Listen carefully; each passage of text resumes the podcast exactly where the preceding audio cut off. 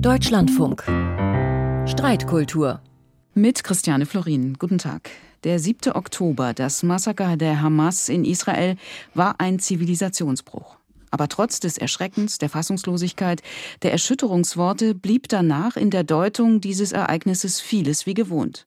Und schnell tauchte hier auf den Straßen und in den Medien ein Motiv auf, das vor dem 7. Oktober bekannt war. Israel betreibe Apartheidspolitik, die Siedlungspolitik trage koloniale Züge, die Palästinenser wehrten sich gegen eine weiße westliche Kolonialmacht. So die Lesart. Hier einige Stimmen dazu, älteren und neuesten Datums. Sorge macht mir aber auch der Antisemitismus in Teilen der politischen Linken und zwar leider auch bei jungen Aktivistinnen und Aktivisten. Antikolonialismus darf nicht zu Antisemitismus führen. Insofern sollte dieser Teil der politischen Linken seine Argumente überprüfen und der großen Widerstandserzählung misstrauen. Dass aber Israel mittlerweile auf ein Apartheid-System zusteuert und in gewisser Hinsicht schon ein Apartheid-System in den besetzten Gebieten, vor allem im Westjordanland, seit Jahren betreibt, darüber kann, glaube ich, überhaupt keine Frage sein. Das ist ein Vergleich, der nicht nur zulässig ist, sondern notwendig ist. Es wird ja so getan, als habe es einen Staat Palästina vorher gegeben, der ausgelöscht wurde durch die Gründung des Staates Israel. Es wird abgehakt als ein religiös-koloniales Siedlerprojekt, gegen das man ist, aus unterschiedlichsten Gründen. Ich habe nichts gegen Juden. Ich bin nur antizionistisch. The international community should recognize the reality on the ground for what it is and press the Israeli authorities to end apartheid and persecution. Apartheid, davon war am Schluss in dem Video von Human Rights Watch aus dem Jahr 2021 die Rede. Israel, die Palästinenser und die Kolonialdebatte gehört das zusammen. Das ist die Frage dieser Streitkultur. Eingeladen dazu habe ich zum einen den Publizisten und Rechtsanwalt Achim Dörfer. Er ist uns aus Göttingen zugeschaltet. Dort gehört er dem Vorstand der jüdischen Gemeinde an und er gehört auch noch vielen verschiedenen Vorständen jüdischer Organisationen an. Im vergangenen Jahr erschien sein Buch Einer muss die Täter ja bestrafen mit dem selbsterklärenden Untertitel über die Rache der Juden, das Versagen der Justiz und das Märchen von der deutsch-jüdischen Versöhnung. Herzlich willkommen, Herr Dörfer. Guten Tag, Frau Florin. Und aus Berlin zugeschaltet ist der Journalist Gerhard Rhein. Er war Korrespondent des Süddeutschen Rundfunks in der DDR und von 1992 bis 1997 ARD-Korrespondent in Südafrika. Er hat das Ende der Apartheid also erlebt und außerdem engagiert er sich in der evangelischen Kirche, engagiert sich auch und interessiert sich auch für den Weltrat der Kirchen, den ÖRK gerade zum Thema Nahost. Guten Tag, Herr Rhein. Guten Tag, Frau Florin. Ja, Herr Rhein, warum finden Sie es angemessen, Israel Apartheid und der Siedlungspolitik koloniale Züge zuzuschreiben? Ja, ich glaube, im illegal besetzten Westjordanland kann man von Siedlerkolonialismus wirklich sprechen, von Apartheid ähnlicher Politik. Ich muss aber, Frau Florin, eine Vorbemerkung machen, ohne die ich hier überhaupt nicht mitwirken kann. Der mörderische Anschlag der Hamas am 7. Oktober auf israelische Zivilisten, das Abschlachten von Babys, kleinen Kindern und älteren Menschen war ein barbarischer Akt. Die Bilder von, davon lassen mich bis heute nicht los, auch nachts nicht. Aber Israel ist kein Kolonialstaat, sage ich. Die jüdischen Siedler im Westjordanland führen sich aber auf wie Kolonialisten, geschützt von der Armee und angetrieben von zwei Ministern in der neuen rechten Regierung, die der Siedlungsbewegung angehören, dem Finanzminister und ausgerechnet dem Minister für nationale Sicherheit. Die Siedler vertreiben Palästinenser, nehmen ihren Besitz, jüdische Siedler leben unter Zivilrecht, Palästinenser unter Militärrecht. Das ist, denke ich, Apartheid. Herr Dörfer, für Sie sind das, wie Sie im Vorgespräch gesagt haben, Buzzwords, Apartheid, die Verbindung zur Kolonialdebatte. Ihr Widerspruch bitte. Das sind Worte, die allzu oft eine Debatte sofort wieder beenden und das auch tun sollen, weil die Worte sind maximal stark. Man liest ja auch oftmals dann noch den Dreiklang Apartheid, Siedler, Kolonialismus und Genozid dann ist die Diskussion eigentlich auch schon zu Ende. Und alle, die auf der Suche nach Wahrheit, nach einer differenzierten Sicht, nach genauen Begründungen sind, sind von Anfang an in einer Verteidigungsposition. Herr Rhein hat hier eine wichtige Unterscheidung gemacht, an die ich gerne anknüpfen würde, weil die kann man schon in Teilen fruchtbar machen.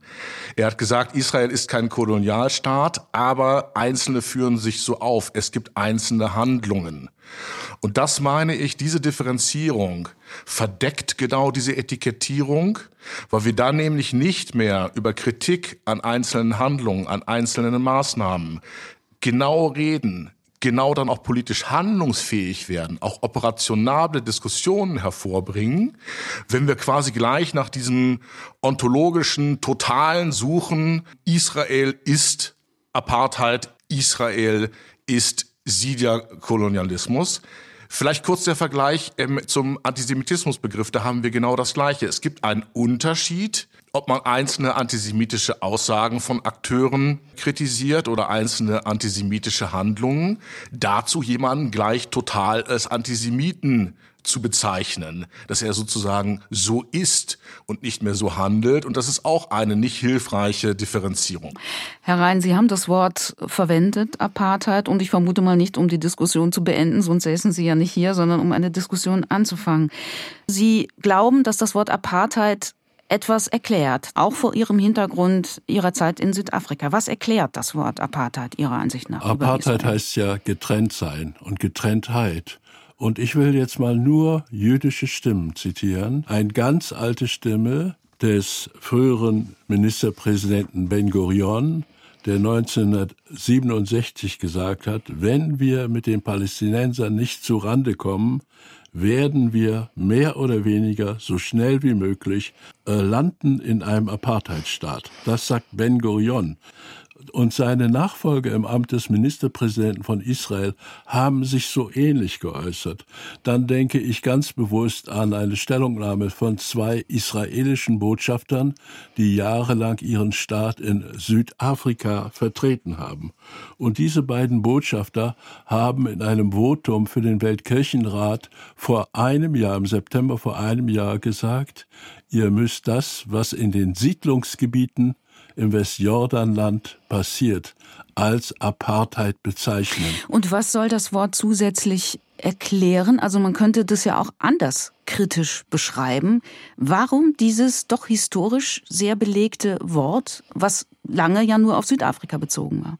Ja, weil es in besetzten Gebieten von Westjordanland keine Rechte gibt für Palästinenser, eingeschränkte Rechte kein Wahlrecht, kein Bewegungsrecht. Man kann nach, zum Beispiel nach Jerusalem nur reisen, wenn man eine schriftliche Genehmigung dafür hat. Und man lebt eben doch ganz eindeutig von den Siedlern bestimmt getrennt. Und wenn Herr Dörfer sagt, es handelt sich um Einzelne, da muss ich widersprechen. Es sind etwa 500.000 israelische Siedler im Westjordanland, die sich nicht unterscheiden, sondern in einer ähnlichen Struktur gegen palästinensische Dörfer, gegen palästinensische Menschen vorgehen. Und das kann man nicht als Taten von Einzelnen beschreiben.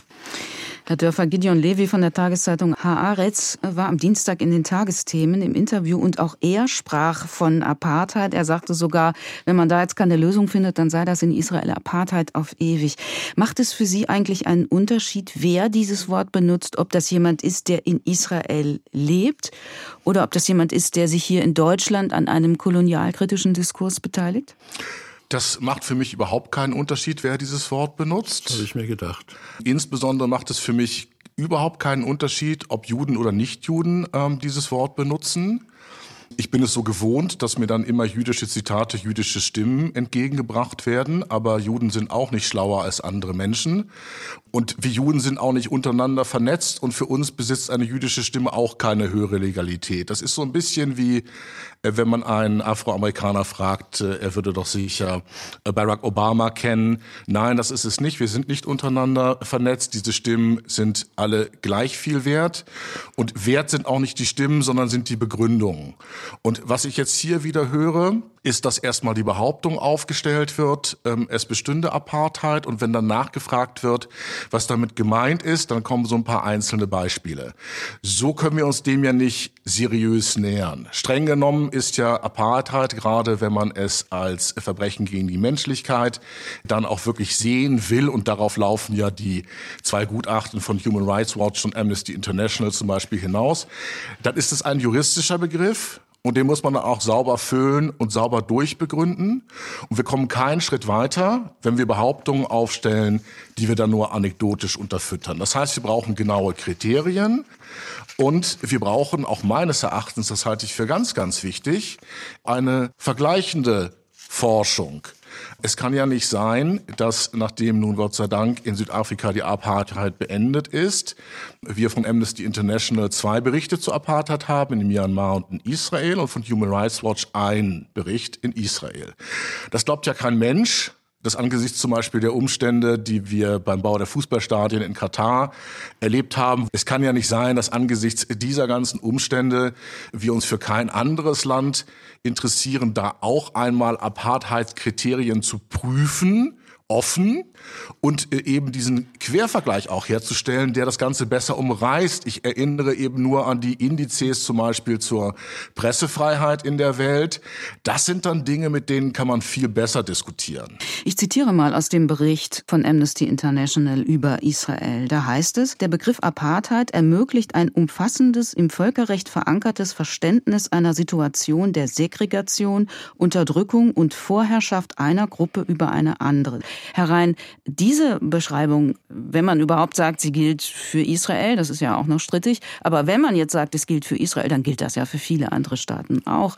Wie Herr Dörfer gerade gesagt hat, warum diese Fixierung auf Israel? Ich denke, das hat mit unserer Geschichte zu tun, mit dem, was uns mit Israel verbindet, mit unserem Schuldgefühl, das wir immer noch haben, völlig zu Recht, und dem wir irgendwie gerecht werden wollen.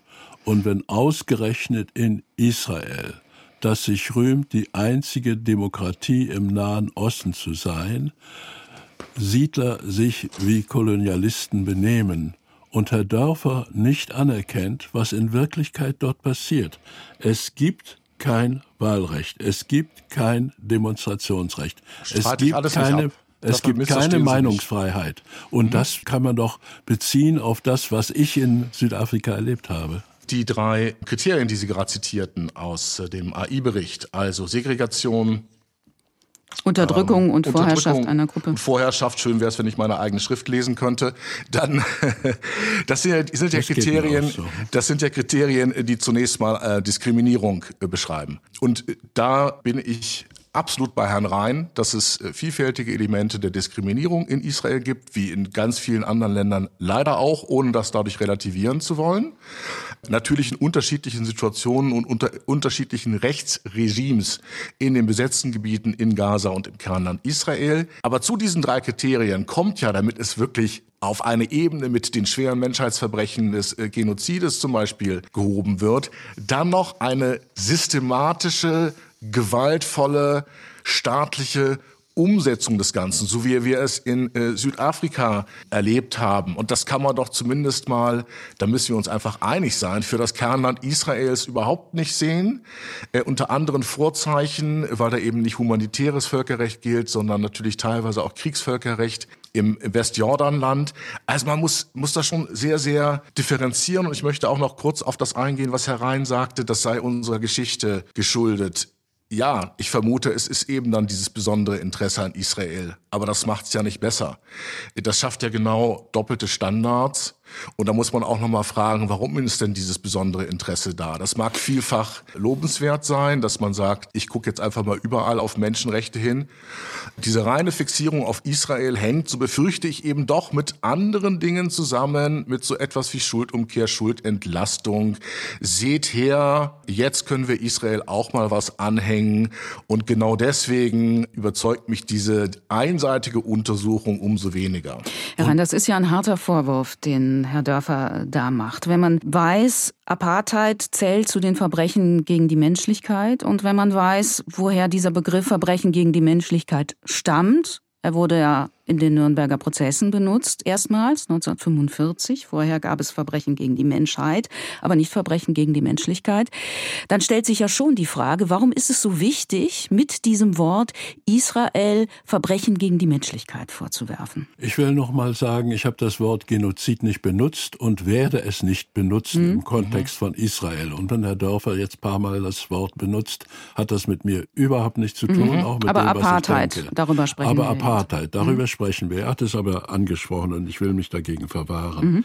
Als ich nach Südafrika kam als ARD-Korrespondent, kam ich aus einer Dreizimmerwohnung in Friedenau in Berlin in ein großes Haus im Vorstadt von Johannesburg in Bryanston. Ein Riesenhaus mit Riesengarten und Swimmingpool und schwarzen Angestellten und natürlich einem Gärtner. Die Schwarzen redeten mich mit Master an und ich habe gesagt, ich bin kein Master. Und immer wieder, bis sie gemerkt haben, ich wollte kein Master sein. Und ich habe dann schließlich gemerkt, ich bin ein Teil der Apartheid. Und so hat es sich auch im Bewusstsein von Schwarzen entwickelt. Wenn ich mit dem Auto in die Stadt fuhr und am Straßenrand standen Menschen habe ich angehalten und habe sie eingeladen. Und eine Frau sagt zu mir, danke, Master. Und ich fange dann wieder mit meinem Sermon an und dann sagt sie, ach so, Sie sind der Master, der nicht Master genannt werden soll. Und ich denke, dass der Unterschied zwischen einer herrschenden, bestimmenden Bevölkerung und die jetzt wirklich sich ausbreitenden im Westjordanland ähnliche, vermute ich, ähnliche Reaktionen auslöst.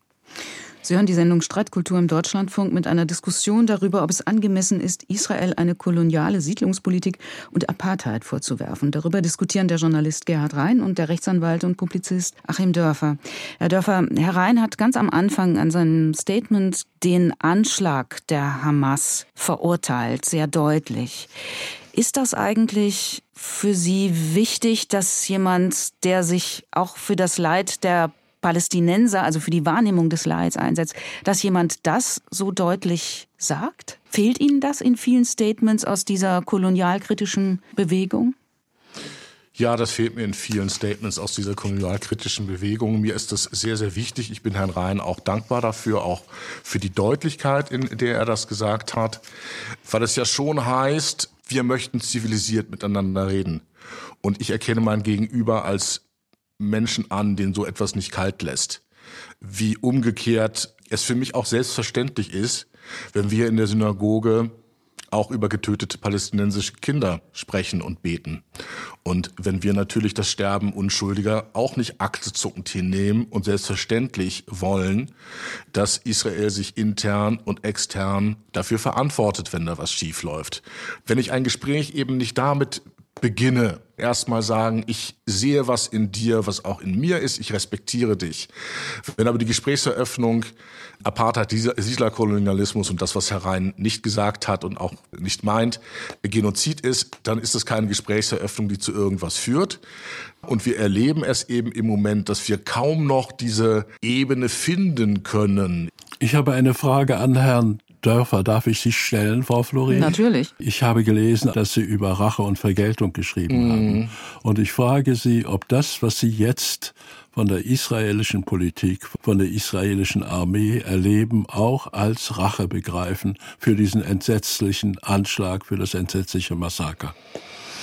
Ich begreife es nicht als Rache, ich will das auch begründen. Ich sehe aber eine andere äh, historische Kontinuität. Rache hat es von Juden zwischen Einzelpersonen gegeben. Das waren dann diese Teile der jüdischen Brigade der britischen Armee, die in Norditalien, Österreich und Deutschland, wie wir es aus dem Quentin Tarantino-Film Inglourious Bastards kennen, äh, losgezogen sind und haben Menschen, die erwiesenermaßen Blut an den Händen hatten, in einem teilrechtsförmigen Verfahren liquidiert. Darüber reden wir ja nicht.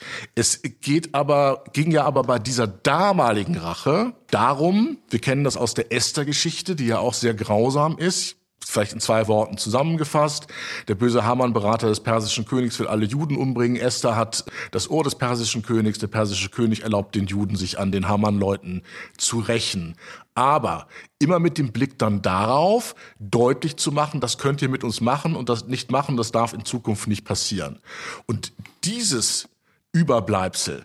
Da gibt es also sowohl personell von den Leuten aus der britischen jüdischen Brigade, britischen Armee über die Sicherheitsdienste bis heute eine Kontinuität und was man von da mitgenommen hat und das ist nämlich genau dann auch aus israelischer Sicht mit dem nie wieder gemeint ist, ihr könnt nie wieder uns angreifen ohne dass wir uns wehren, ohne dass es Konsequenzen hat. Aber das würde man dann juristisch eher Generalprävention nennen und eben nicht Rache. Herr Dörfer, wann ist Empathie für die Zivilbevölkerung in Gaza für Sie ein Ausdruck von Humanität und wann ist es Aufrechnen? Es ist ein Ausdruck von Humanität, wenn ich anerkenne, dass jedes Leben die gleiche Würde und den gleichen Wert besitzt. Man kann eben nur über die Menschenwürde und das Recht unschuldiger Menschen gemeinsam reden. Herr Rhein, äh, der Ökumenische Rat der Kirchen hat ja zu dem Anschlag eine Erklärung abgegeben, fordert, äh, wie es dann heißt, beide Konfliktparteien inständig dazu auf, zur Deeskalation der Situation beizutragen. Aber die klare Aussage zu diesem Massaker der Hamas, also auch die klare Benennung des Aggressors, die fehlt. Finden Sie das richtig? Völlig falsch natürlich. Das ist doch Aber warum ist das, da, aber warum ist das dann ich so? Weiß, ist ja immerhin ein großer, eine ich, große weltweit tätige Vereinigung. Ich, ich habe Herrn Bedford Strom, dem Moderator des Zentralkomitees des Weltrats der Kirchen, einen kleinen Brief dazu geschrieben und ihn gefragt, wie es dazu kommen konnte, so und nicht viel differenzierter zu argumentieren. Mhm. Aber wir wollen nicht verkennen, dass wir in Deutschland jetzt eine Situation haben, in dem ein Philo-Islamismus Platz nimmt in einer Art und Weise, die ungeheuer ist und von der ist natürlich der Weltrat der Kirchen weit entfernt. Herr Dörfer, würden Sie sich wünschen, dass auf das Wort Apartheid oder Israel-Kolonialstaat ganz verzichtet wird, damit ein Gespräch möglich ist? Ja, ich würde mir absolut wünschen, dass darauf ganz verzichtet wird. Solange wir so dünn und so wenig dazu wissen, solange so verallgemeinernd darüber geredet wird. Herr Rhein ähm, hat ja beschrieben, Apartheid-ähnliche Strukturen, im Westjordanland. Das ist aber was ganz anderes, als Israel insgesamt als Apartheidstaat zu sehen und damit das Kernland dann gleich mit einzubeziehen. So seien, sei die Situation der äh, Palästinenser oder der arabischen Israelis überall die gleiche. Ich halte äh, den Begriff wirklich für unbrauchbar. Er führt in die Irre. Er kann am Ende stehen einer ähm, sozusagen in der Breite durchgeführten Diskussion, einer in der Tiefe durchgeführten Diskussion. Aber davon sind wir weit entfernt, wenn man es mal äh, sozusagen aus der Medikament Medikamentenentwicklung äh, sieht, äh, haben wir hier ein Experiment, dieses Wort irgendwie kleben äh, zu lassen, aber nichts, was sicher in der Anwendung wäre. Herr Rhein, wären Sie bereit, darauf zu verzichten?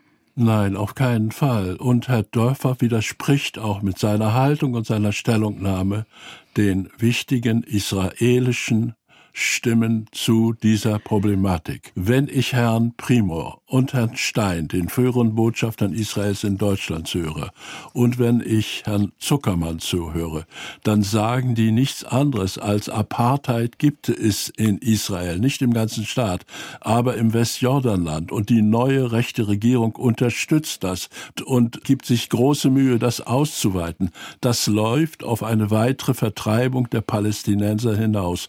Und das das nicht auch Apartheid nennen zu können, verstehe ich überhaupt nicht. Eine Frage, die wir immer am Ende der Sendung stellen, und da sind wir ja auch jetzt schon, ist, über welches Argument Ihres Gegenübers denken Sie weiter nach? Was hat Sie beeindruckt, Herr Dörfer? Mich hat schon beeindruckt, dass er rein sich bemüht zu differenzieren, dass er ganz klar macht, dass man hier auch die Vorwürfe, die er gegenüber Israel erhebt, nicht aufrechnen darf gegen den Terror der Hamas. Ich, ich muss es einfach nochmal sagen zum letzten äh, Punkt, äh, Avi Primo und so weiter und so weiter. Ähm, ja, aber es gibt auch andere Stimmen und Wahrheit ist nicht mehrheitsfähig. Ich glaube, darüber sollten wir uns auch einig sein, dass wir nicht Fußnoten sammeln können, sondern miteinander reden müssen. Aber das kann ich mit Herrn Rhein sehr gut. Herr Rhein, worüber denken Sie weiter nach? Merkwürdigerweise über eine Bemerkung von Herrn Dörfer über jüdische Brigaden die Schwester meines Vaters äh, hat einen Menschen geheiratet, der Mendelssohn hieß, sie sind beide in Auschwitz umgekommen. Und es gibt einen Sohn, da hieß Horst Mendelssohn und hat sich in Israel, sie haben ihn rechtzeitig aus Deutschland weggeschickt, der hat sich in Israel Cefa Galili genannt. Und als ich ihn endlich ausfindig machte und wir uns getroffen haben, hat mir Cef Bilder gezeigt, wie er als Mitglied der jüdischen Brigade in Italien deutsche Soldaten gefoltert hat und Recht dafür bekommen wollte. Und das sind Bilder, die ich nicht vergesse und die mir die ganze Ambivalenz der Geschichte zeigen. Sie haben nicht zu einem Kompromiss gefunden, wie auch. Der eine möchte das Wort Apartheid weiter benutzen, der andere sagt, damit ist eigentlich jedes Gespräch zu Ende. Aber Sie haben ja gezeigt, man kann trotzdem miteinander drüber sprechen. Ich danke Gerhard Rhein, ich danke Achim Dörfer. Wir haben diese Sendung am Mittwoch aufgezeichnet. Ich bin Christiane Florin. Danke fürs Zuhören, danke fürs innere Mitstreiten. Hier im Deutschlandfunk folgt jetzt Kultur heute.